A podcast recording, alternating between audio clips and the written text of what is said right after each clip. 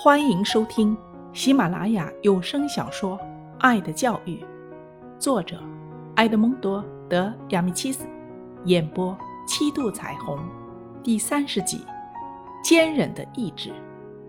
二十八日，今天学校发生了两件不同寻常的事情，一件是和卡洛菲有关的。早上，我一进教室，卡洛菲就高兴地拉着我又叫又跳。原来。那眼睛受伤的老人不但把他的机油布送还了他，还特意给他捏上了三枚危地马拉共和国的邮票。太好了，安妮克，我已经找了好几个月了，终于得到危地马拉的邮票了。真是太感谢那位老先生了，他是个大好人。上帝保佑，他的眼睛已经没事了。卡洛菲开心地说。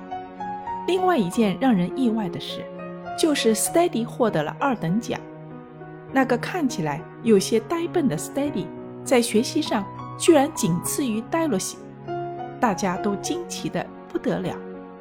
记得十月份的那一天，Steady 的爸爸带着他到教室里来，当着大家的面对老师说：“这孩子笨得很，希望老师们多费些心呀。”听他爸爸那样说。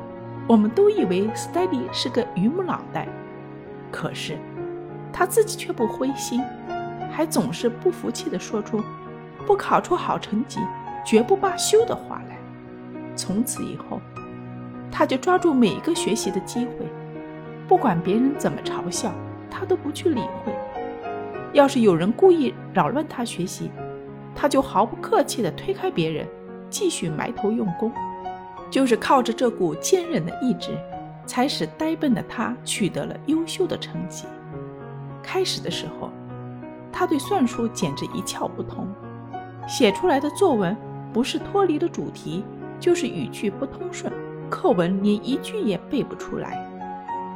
可现在呢，他不仅能解算术难题，还能写出很好的文章来，课文也能流利的背诵了。你要是见过 Steady，就一定能从相貌上看出他是一个很有毅力的人。他虽然个子不高，长得却很壮实。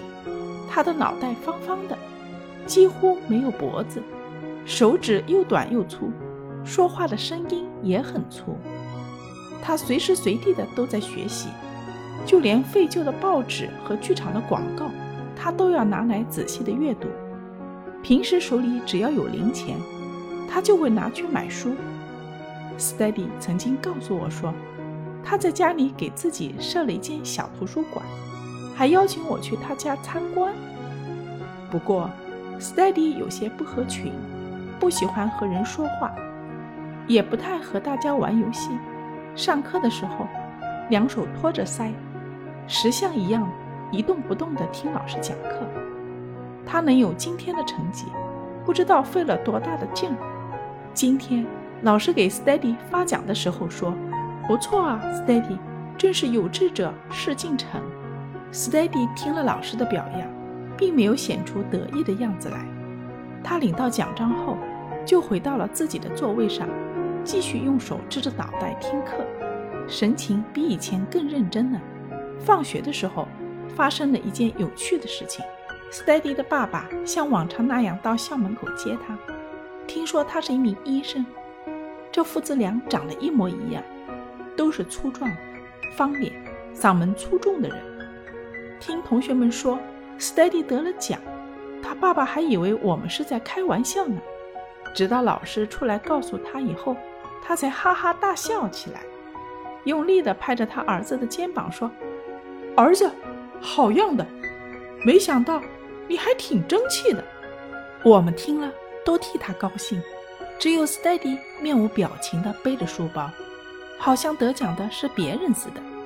看来他那个大大的脑袋已经在预习明天的功课了。